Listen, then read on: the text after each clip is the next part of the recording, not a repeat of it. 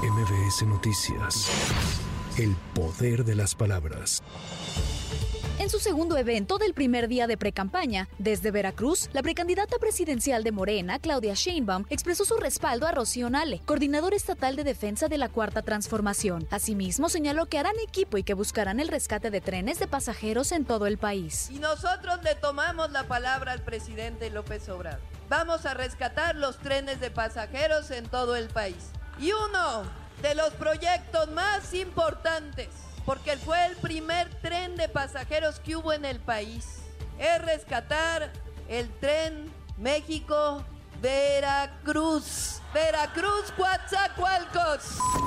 Por su parte, la precandidata presidencial del Frente Amplio por México, Xochil Gálvez, expresó desde Ciudad Juárez, Chihuahua, su confianza en que habrá un acuerdo con el PRD ante la discrepancia que existe por la integración de las candidaturas a la Cámara de Diputados y al Senado. Están cerrando los acuerdos, están haciendo los últimos detalles de este gran acuerdo nacional entre PAN, y PRD. Hoy es el plazo que se vence para inscribir. Entonces, este, quedamos de vernos en la tarde.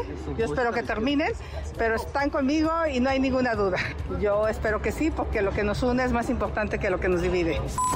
En tanto, desde Nuevo León, el precandidato presidencial por Movimiento Ciudadano, Samuel García, aseguró que su trabajo se enfocará en los jóvenes con propuestas frescas, ya que la vieja política no ha tomado en cuenta este sector de la población. Hoy empieza la precandidatura. Somos formalmente precandidatos de hoy lunes 20 de noviembre al 18 de enero.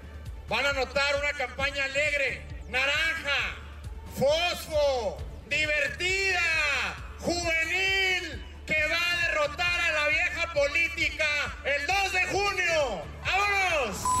En la Cámara de Diputados, casi todos los integrantes de la legislatura se anotaron para la reelección en 2024. El registro cerró el último minuto de ayer domingo con 471 aspirantes de 500 posibles. Cabe señalar que entre los 29 legisladores y legisladoras que no tuvieron intenciones de reelegirse como diputados federales está el líder parlamentario de Morena, Ignacio Mier, quien aceptó ser postulado al Senado de la República al perder la contienda interna de su partido por la gubernatura de Puebla.